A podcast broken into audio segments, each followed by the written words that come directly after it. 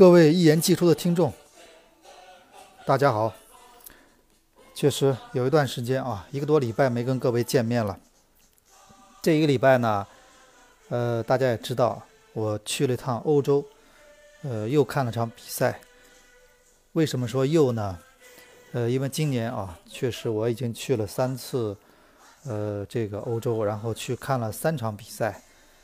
分别是四月份。去法国法兰西大球场，就是我们知道圣丹尼斯那个球场，看了场法国法国联赛杯的决赛啊，是那个巴黎圣日耳曼对另外一支球队里尔队。然后呢，在这个今年五月底的时候啊，大家都知道嘛，我去那个米兰啊，跟老司机董路两个人，我们俩去看了场欧冠决赛。然后呢，那个。丢了皮，丢了丢了包啊，丢了包。那个已经被老董说了很多次了啊，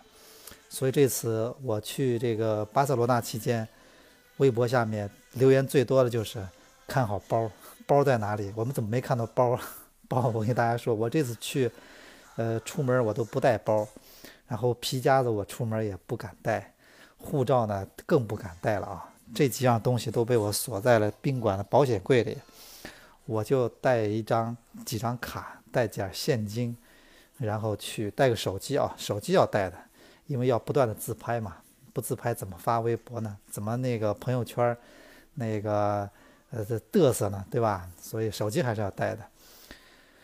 呃，这次我去看了一场啊，大家都知道国家德比，确实也是一场那个可以吹很久的比赛啊，啊，但是我觉得。我呢，虽然呃也是很喜欢足球，但是我去毕竟呢不是一完全是一个纯球迷，对吧？那我还是一个半个足球工作者啊，也是一个新闻工作者，所以呢，我今天呢，我我回来，昨天昨天那个中午或者飞机到上海的，然后我就想啊，就是我想跟大家聊两期什么呢？从从各个角度去看同样一个问题，什么问题呢？就是我们要感受一下这种豪门的秘籍。就是一个球队啊，它有历史，呃，其实在欧洲是比较多见的。欧洲很多球队都是有一百年历史，哪怕人家是甲级那个丙级乙级队，哪怕很低级别的球队，但是要想成为豪门，那我觉得就不是那么简单了啊，要很多的条件才能促成一个豪门的形成。那么这次等于是。呃，我们去诺坎普里里外外参观，然后了解了很多情况，然后跟大家分享一下。因为中超球队现在你知道吗？他大家都有钱，你知道吧？我前两天看到一个东西，昨天可能有一个国外的足球的维基解密网站啊，把那个年初，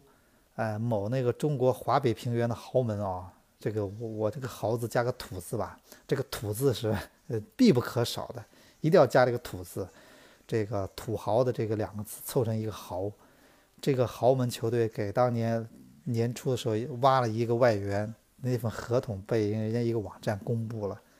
然后很多中国球迷就炸了。哎呦，原来我们这么，咱们怎么说呢啊？呃，你说中国人吧，去欧洲买个 LV 什么的，咱们也能理解啊，那没有问题。但问题你不能这样买法嘛，对吧？你不能说我那个。我我那个欧洲人买个 LV 就要两块钱，我就得要十几块钱，而且我要答应很多，我觉得挺挺挺不公平的一些条款。我不想用屈辱这个词啊，而且关键买回来以后发现这 LV 是破的，对吧？背了几天就不能背了，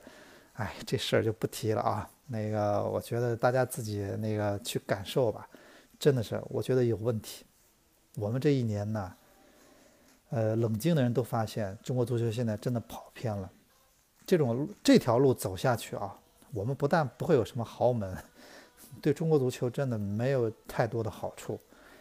呃，任何事情都适可而止。而我们现在这个路呢，我觉得我们在一条完全跑偏的路上，在那儿还在那儿拼命裸奔呢。我觉得这个肯定是不对的，肯定有问题的，对吧？钱肯定是个好东西，但是怎么用呢？他觉得。那是那是得要去按专业的方法去做这件事情啊，呃，所以我们说嘛，这期我想跟大家开始聊聊，就是分两期跟各位聊一下我我感感受到的一些啊，中豪门的秘籍，这些东西其实你中国足球其实你要去仔细揣摩的话，你都可以学，而且不难学。咱们要知道中国人山寨什么东西，如果真的想山寨的话，是山寨的很像的，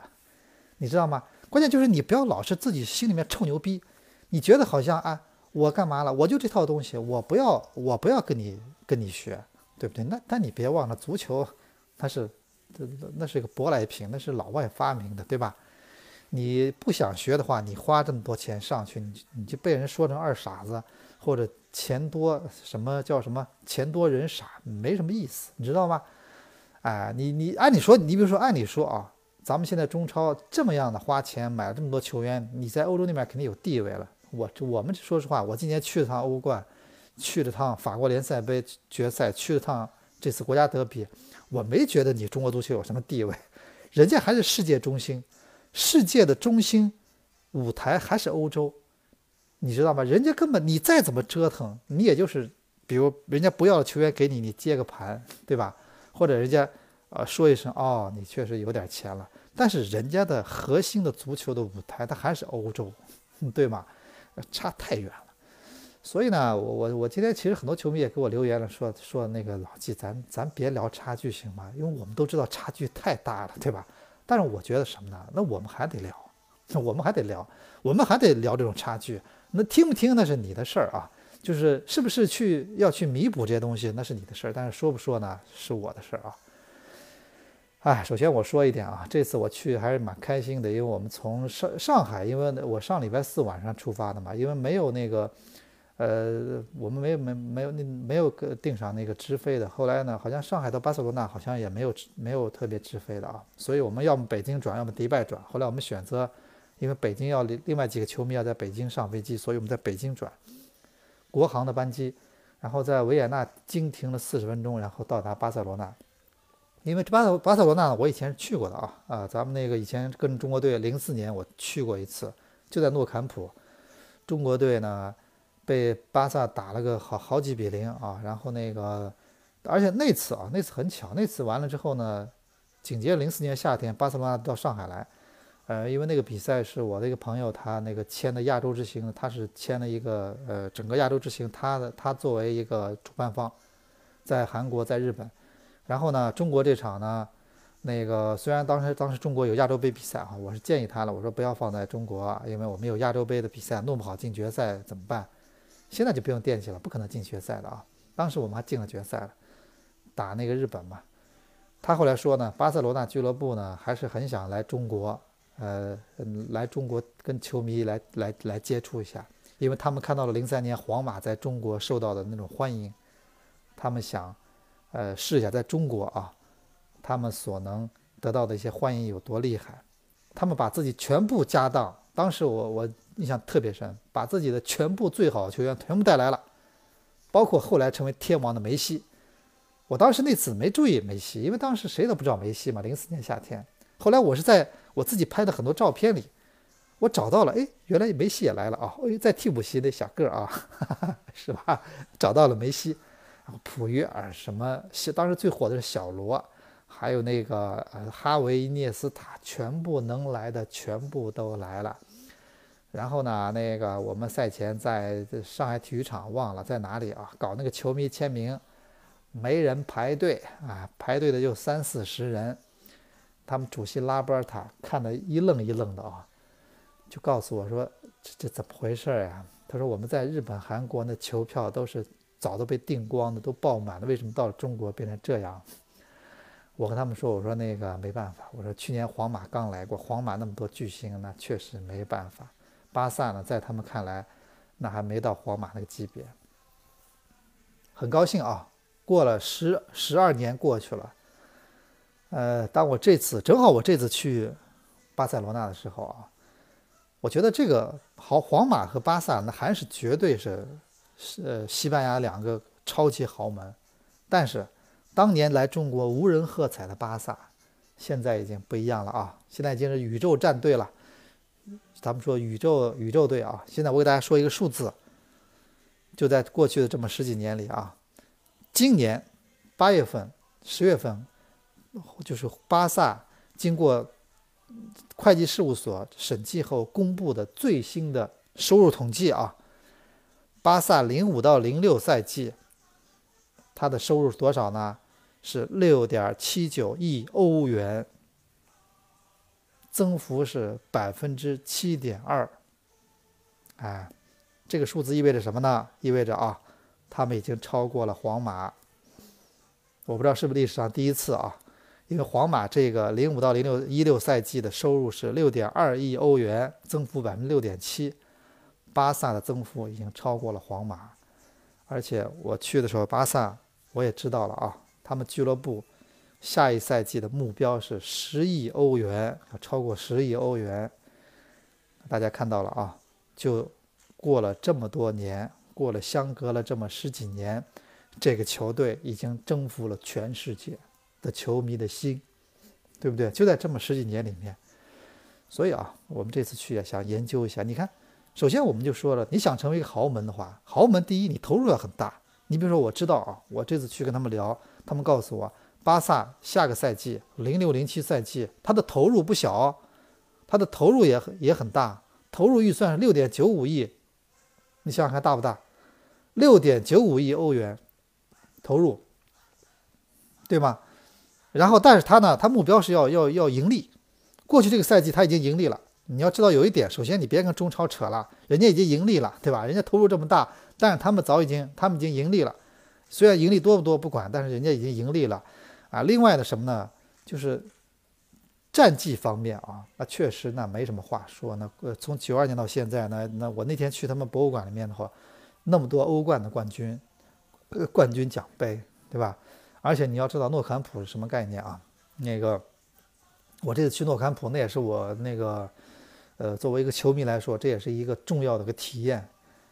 诺坎普是全世界排名第二大的球场。然后，同时也是欧洲第一大足球场，正好。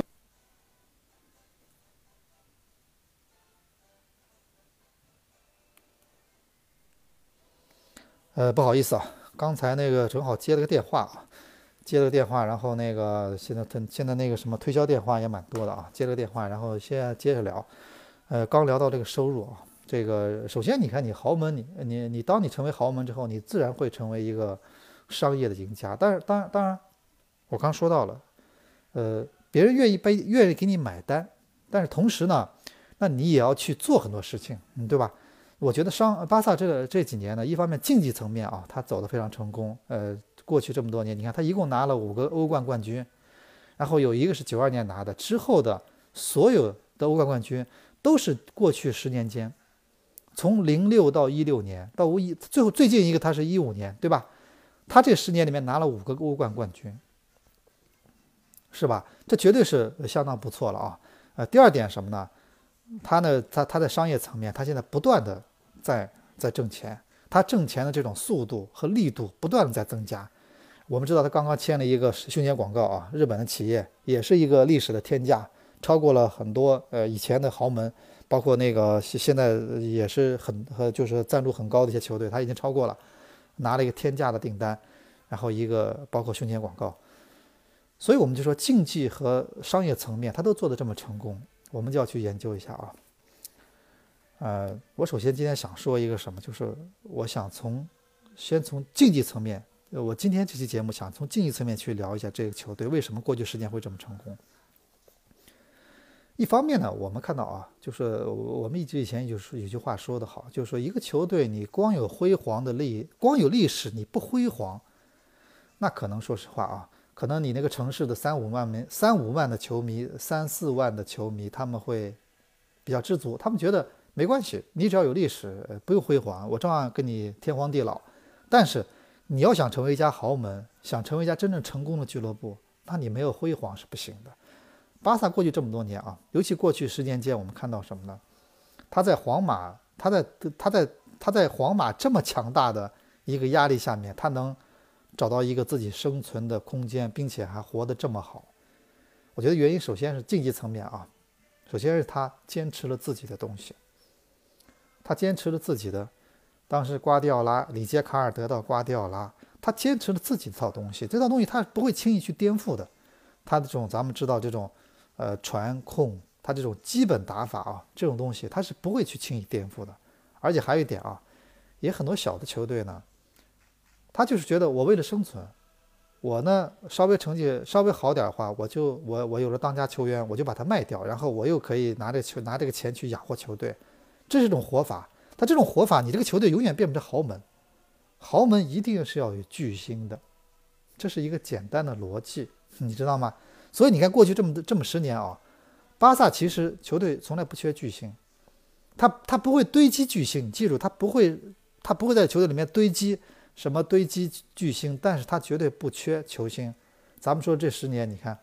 零四年当时跟着那个巴萨来来来来中国的是梅西，在过去十几年里一直是球队的绝对核心，而且基本上啊没有什么大的伤停，基本上现在是很稳定的在球队中待了十几年，而且你看，我们我们注意看啊。巴萨这个球队过去十年里面，他的这根他的他的很多的中轴线的核心体系，它其实没有没有发生太大的变化。他这波人其实一直都在。我们说的那个啊，呃，当时那个你看，从后卫开始开始，当守门员巴尔巴尔克斯我们不说了，后来走了。然后后来那个后卫线，你看普约尔、皮克，然后普约尔前两年才退役啊，受伤了，后来年纪大了退役了。皮克一直在。然后那个我们看那个什么小白伊涅斯塔，对不对？这个那天呃杜亚德比上去，后来下半场上去后情况会情况球队情况就好好了很多。他因为现在确实也年龄上去了，开始受伤了。然后哈维之前的哈维啊，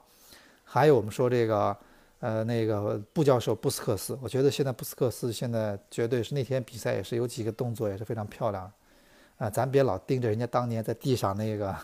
是吧？那个那个著名那个睁开眼就什么指缝里看裁判那个啊，拉玛西亚，我们觉得影视学院的一个代表代表人物，但是他到现在呢，这个球队到现在能踢成这样，那他他肯定不是光靠这个嘛，对吧？呃，布教授对吧？还有前前面前场，然后梅西开始，包括到后来那个咱们说现在的苏亚雷斯。还有那个 MSN 啊，还有内马尔。之前我们还有，你看亨利也来过，对吧？那个谁，呃，叫什么？伊布也来过，虽然不是很成功，但是亨利我觉得那个赛季是在巴塞罗那是蛮成功的。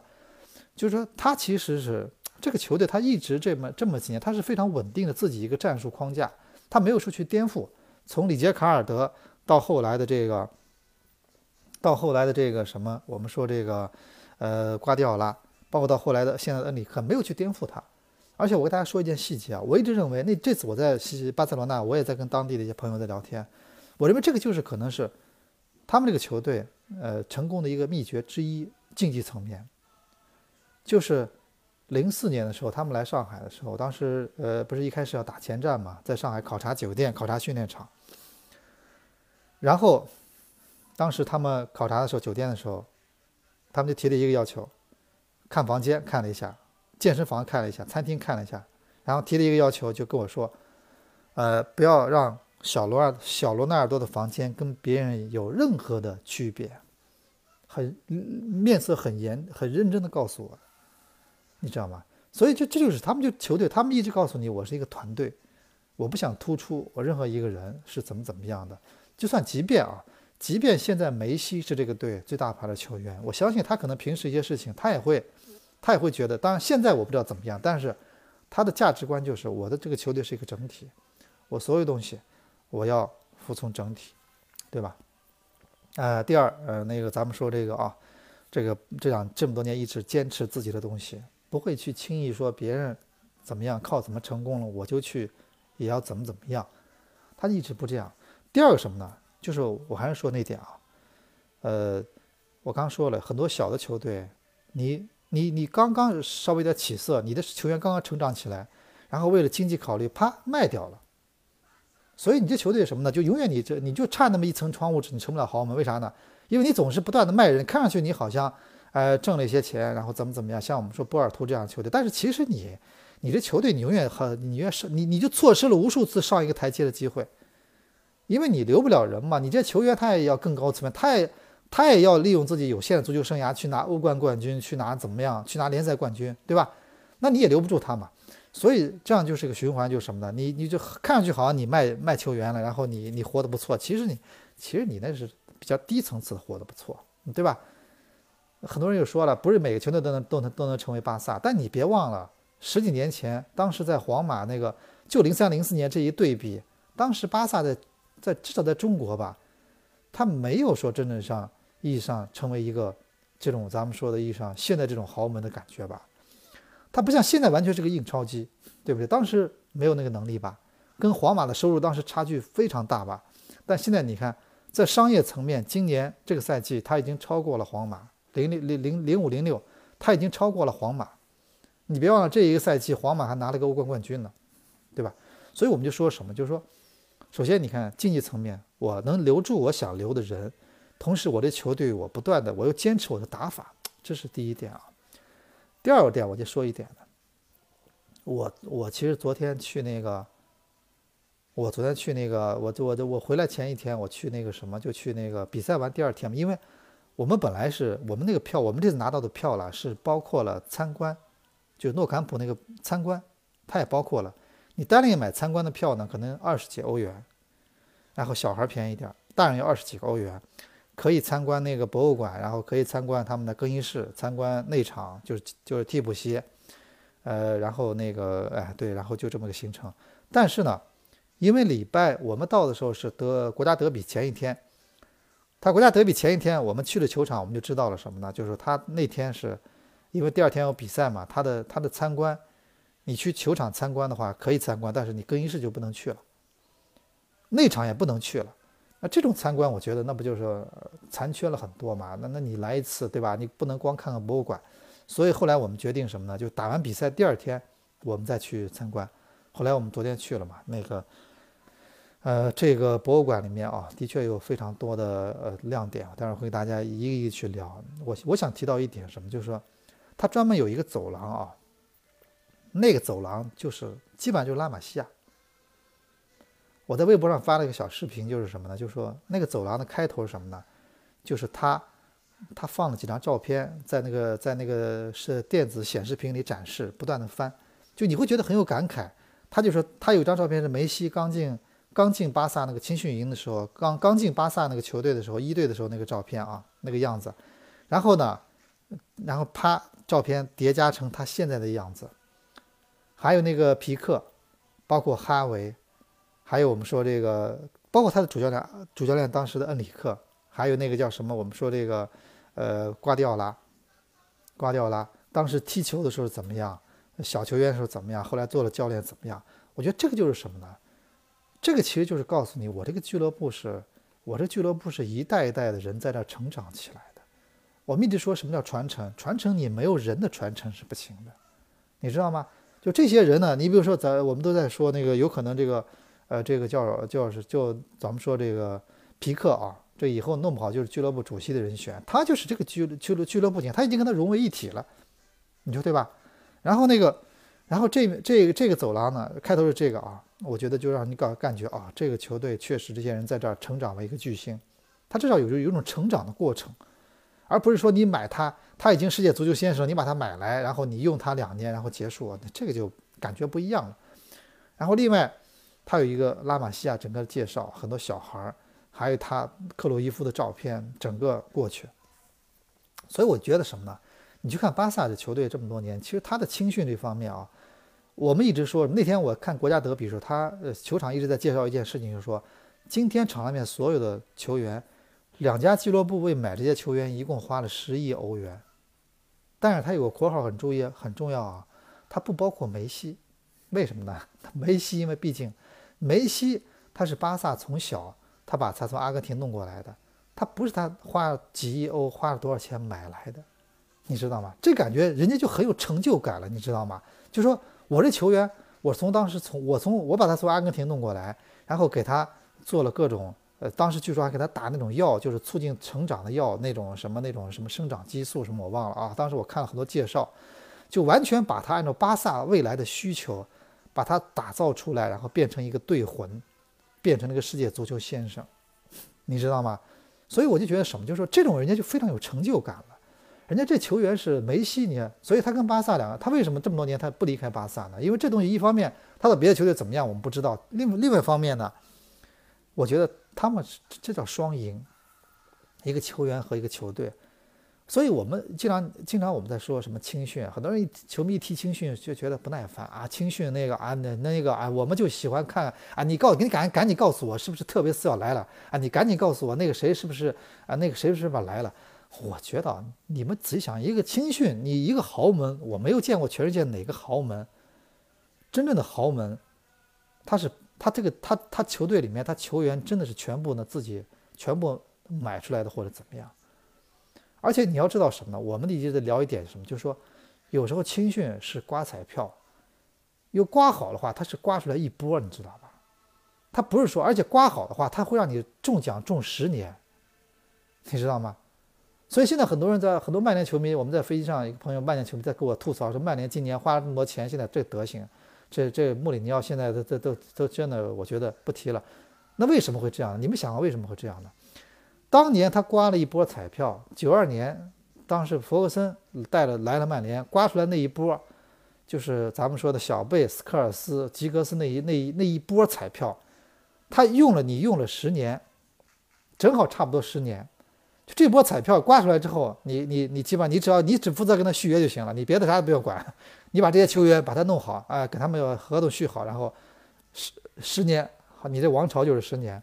然后十年之后，你后面的彩票没刮出来，对不起，那你只能不停的买买买，然后你的球队还在不断的在在调整、在颠、在颠簸、在反复、在那震荡。然后你看巴萨当年，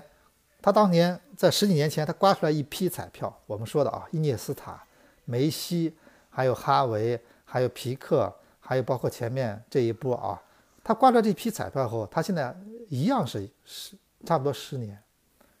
就我们现在都在说，梅西将来万一哪天退了或者怎么，那迟早有这一天。那那这个球队会怎么样？这是巨大的挑战，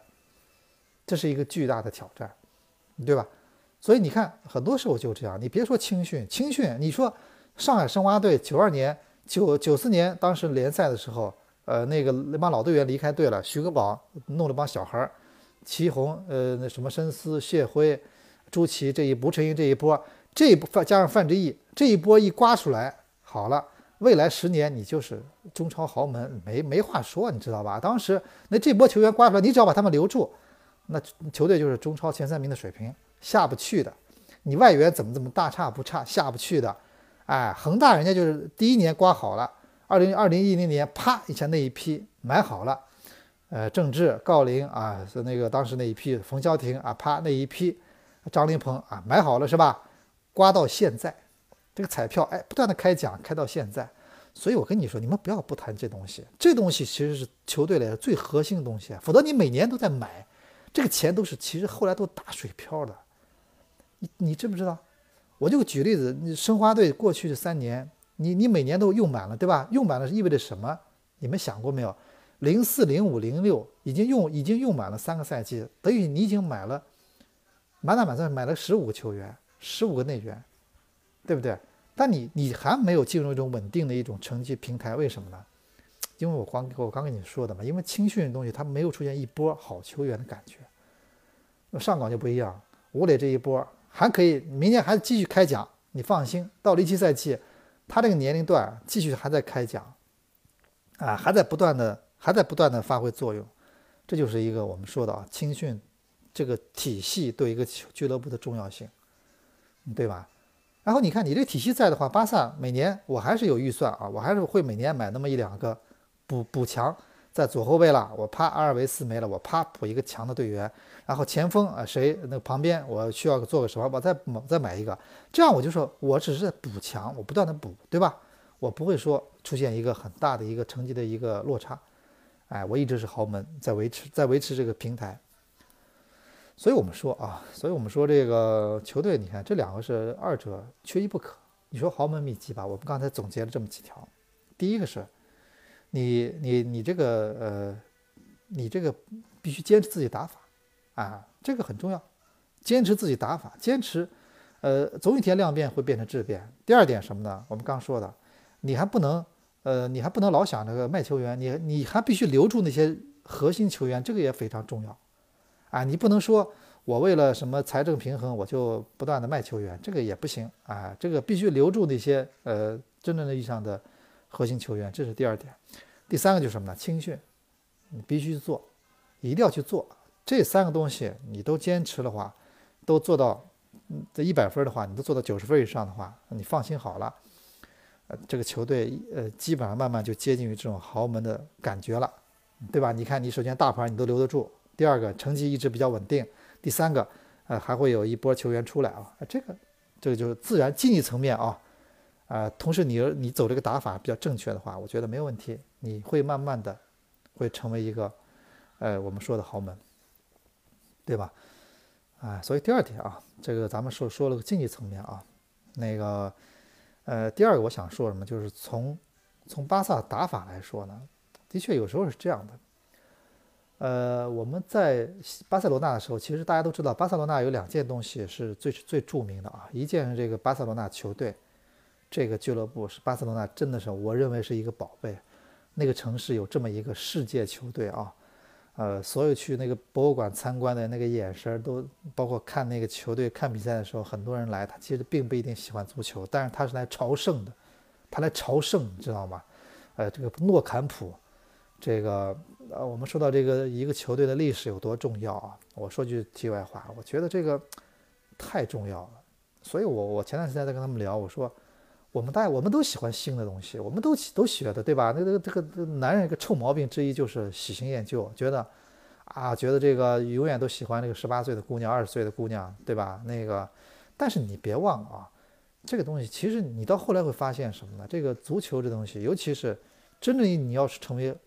成为一个有文化的一个一个永远会有一个吸引力的东西的话，它必须有很深的内涵。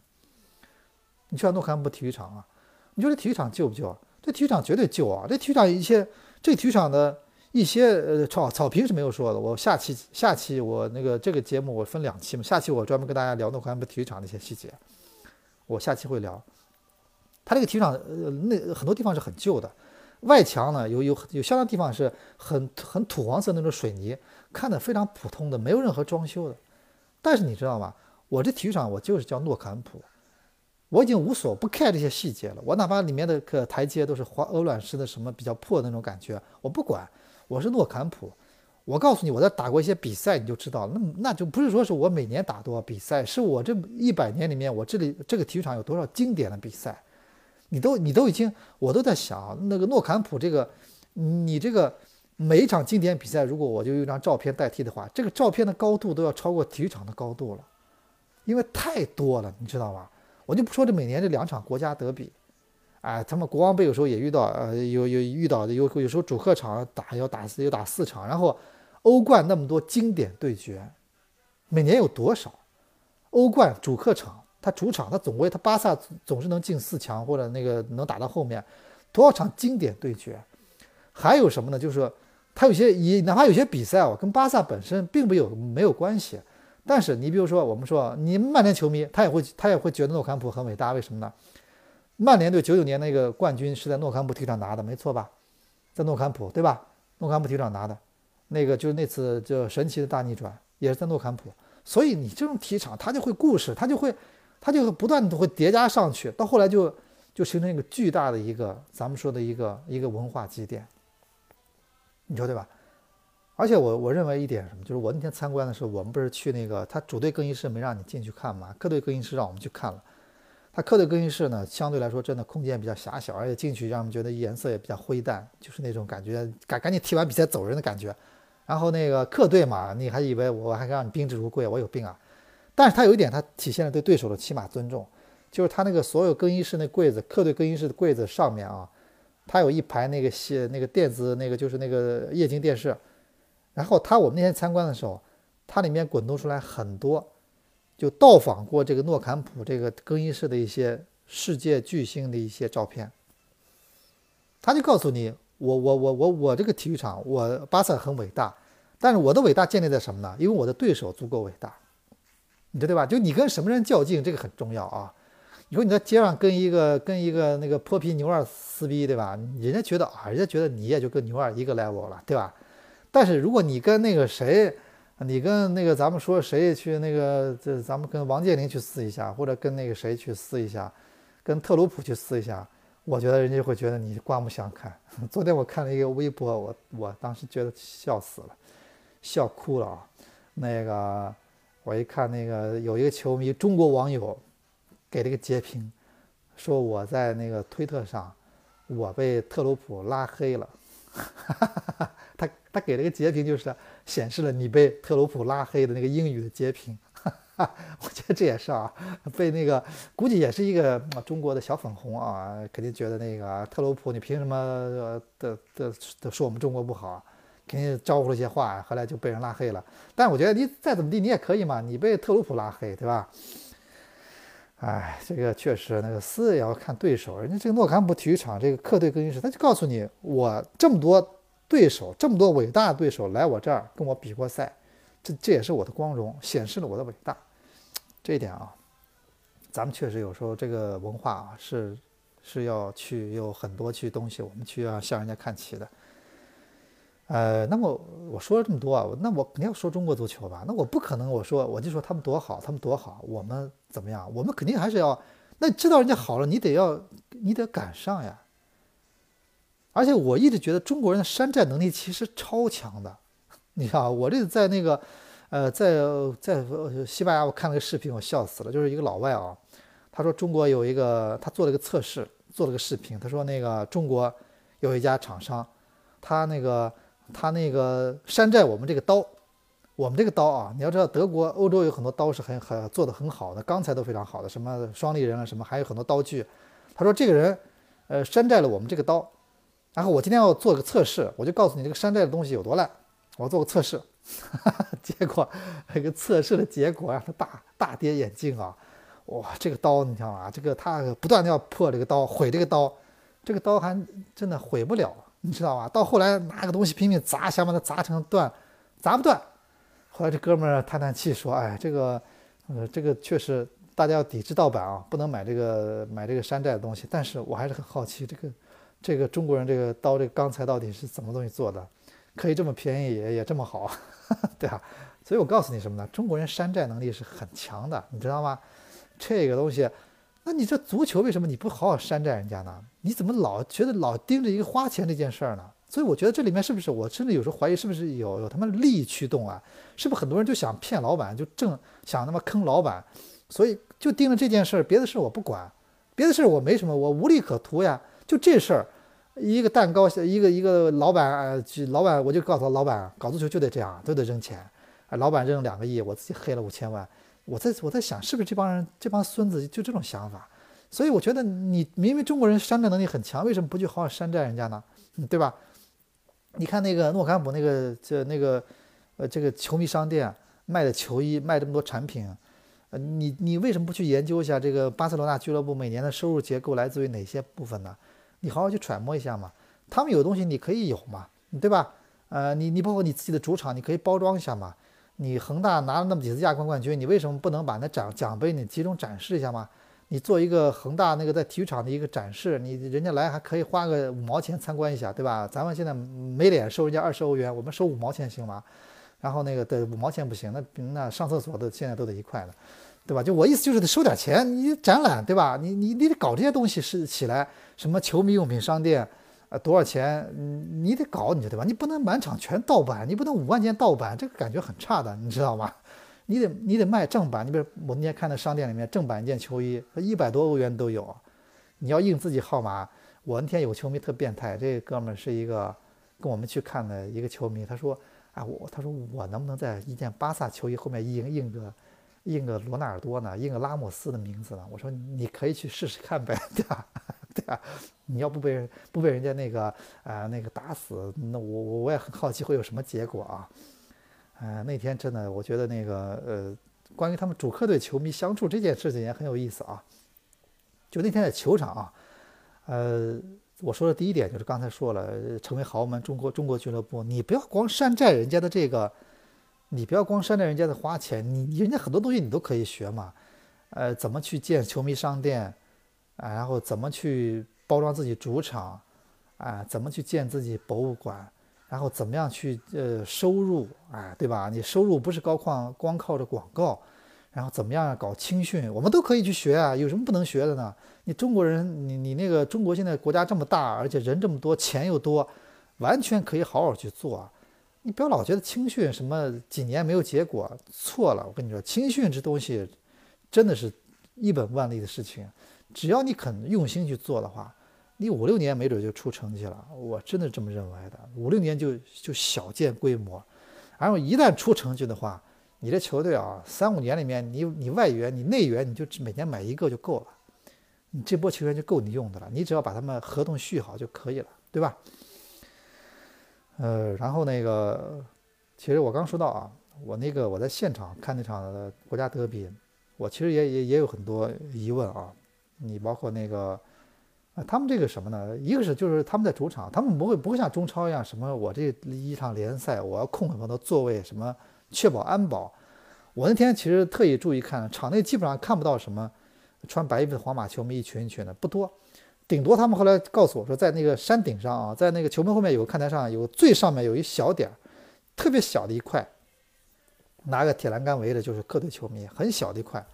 在最上角。大家注意看看那个全场图的时候，是不是能看到？呃，可能穿着白衣白色球衣的那个球迷。其实他们说那场八九万八千人里面很多观众，他们也许也是皇马球迷，但是他们不会穿着皇马球衣坐在那个巴萨球迷堆里的啊。然后呢，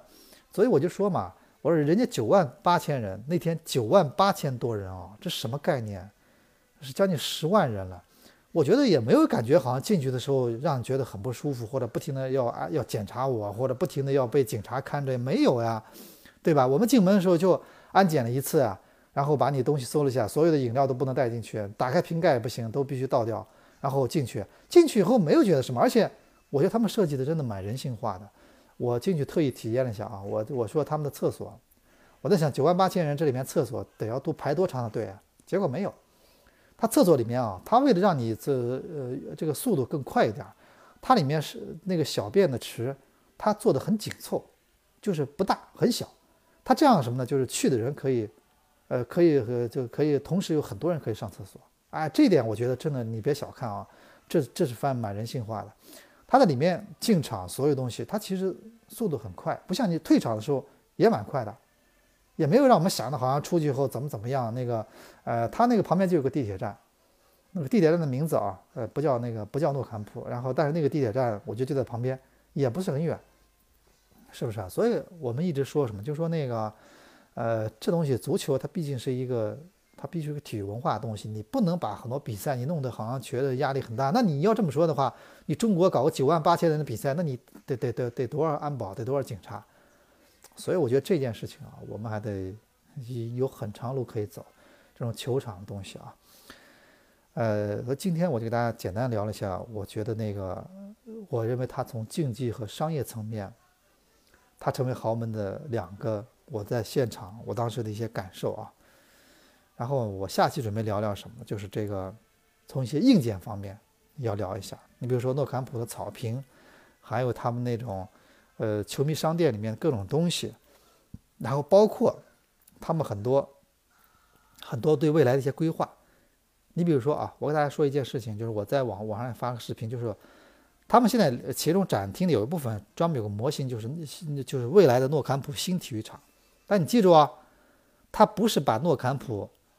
把它什么拆掉，或者把它换个地方修个新的体育场，他没有这样，因为伦敦呢，当时海布里没有办法，海布里那个体育场我去过，什么阿森纳主场，它是嵌在社区里的一个球场，所以它是不可能有有扩张空间的。它扩张的话，除非把很多民居都拆了嘛，这个拆迁英国钉子户也很吓人，他没有这样做，所以他修了个新的体育场，酋长体育场。但是阿森，但是我们说巴塞罗那巴巴塞罗那这个诺坎普体育场呢？它的新的呃未来的扩建，它就是在这个体育场基础上，而且什么呢？我觉得它不像我们一般说说说说什么扩建，呃随口一说的。它现在这个计划已经做到清晰到什么地步呢？就是它未来几年内，一直到二零二二年，它每年这个体育场的扩建从一七年开始，对吧？他怎么他走到哪一步？他每年做什么？他有一个非常清晰的计划，他通过动画让你看到。就比如明年我对外围进行什么施工。然后到了后年，我对顶棚进行改造，我对了再再对了下一年，我对什么地方进行改造，到最后到了二零二几年，全部改造结束。它不会影响你比赛，就是在赛季期间，它不会影响你比赛，它不会让你觉得啊，我看球或者怎么怎么样，我没有，它就通过五年通过这么呃四五年时间，慢慢的把这体育场升级换代，所以我觉得这点啊，呃，咱们中超真的好好要学一学，好好学一学啊，对这个未来的规划，对很多东西的一个经营啊，那你而且你想想看，人这人这人这球队每年收入六点六点七九亿欧元，你算看多少人民币？很多人说别算人民币，我说不算人民币，那你说那那那确实，那你你说中超球队。呃，那我们就除以十，我觉得也不合理啊。六点七九，你看这样一个球队，每年盈利这么大，就是能能得到这么多收入的这么一个球队，那肯定变成生意了嘛，对吧？他所有他的经营者什么的，他都会变成一个生意嘛，他就像一个商业化的帝国一样嘛，对不对？而不像现在我们中超很多俱乐部，你看你你现在投入一年呃七八个亿、十几个亿，你收入一两个亿。然后这里面一两亿还有水分，你很多钱他妈的自己公司给给赞助广告也算这个收入，这这挺不要脸的。然后那个，呃，这这也算收入。然后，然后那个什么就拼命的就提高票价，呃，或者很多地方咱们看到很多那个呃就是什么呃现在中国的亚冠比赛，动不动几千块钱一张票了。你想想看，我们这次去看国家德比呀，我们很多票的位置都不错，就一百多欧，一百多欧国家德比看。皇家马德里对巴塞罗那，而且他们说欧冠比赛，我们再待两天可以看到欧冠巴萨队门兴的比赛，他们说一旦降到几十欧都有。你想想看，以他们的收入水平来说，我们现在动不动亚冠比赛票弄个几千，弄个干嘛？干何必呢？对吧？你这个就不是靠这个东西，你球迷的东西，对吧？我觉得票虽然说个别场次你可以，你可以那个，但是。平均来说，你不不能这样，对吧？你不能这么急的就要从球迷身上刮钱，你要去让他让他去建立我们整体的消费啊！你要首先培养他买正版球衣，然后他要这每年培养他买正版球衣，然后培养他去看啊，比如说啊那个有些比赛要收费转播或者怎么啊，这也是一方面，体育产业嘛，你支持我。但是同时呢，啊，我有些票我倒是反正我倒觉得我我倒是觉得可以慢慢来啊，不要那么着急。所以我是觉得什么，就是咱们中国足球，这个还是我觉得要向人家学习啊，不能说你是巴萨，我是那个，呃，我我离离我很远啊，我差距很大，我就不学习了，这个我觉得肯定是不对的。现在世界是世界是平的嘛，我觉得大家都有机会出去走走，都看看。然后你既然要想搞足球，我觉得还是要搞得稍微像一点啊，不要搞得让人觉得，呃，一边是真的是职业足球，一边觉得真的不知道什么东西。呃，所以今天啊，我先跟大家聊这么上半部分，先跟大各位探讨一下，然后我紧接着明天或后天我会更新下一期，呃，一言既出，会跟大家继续聊我这次在诺坎普，呃，看到的一些可能对中国足球会有启示的一些东西。我们下期再见，我是季宇阳，再见。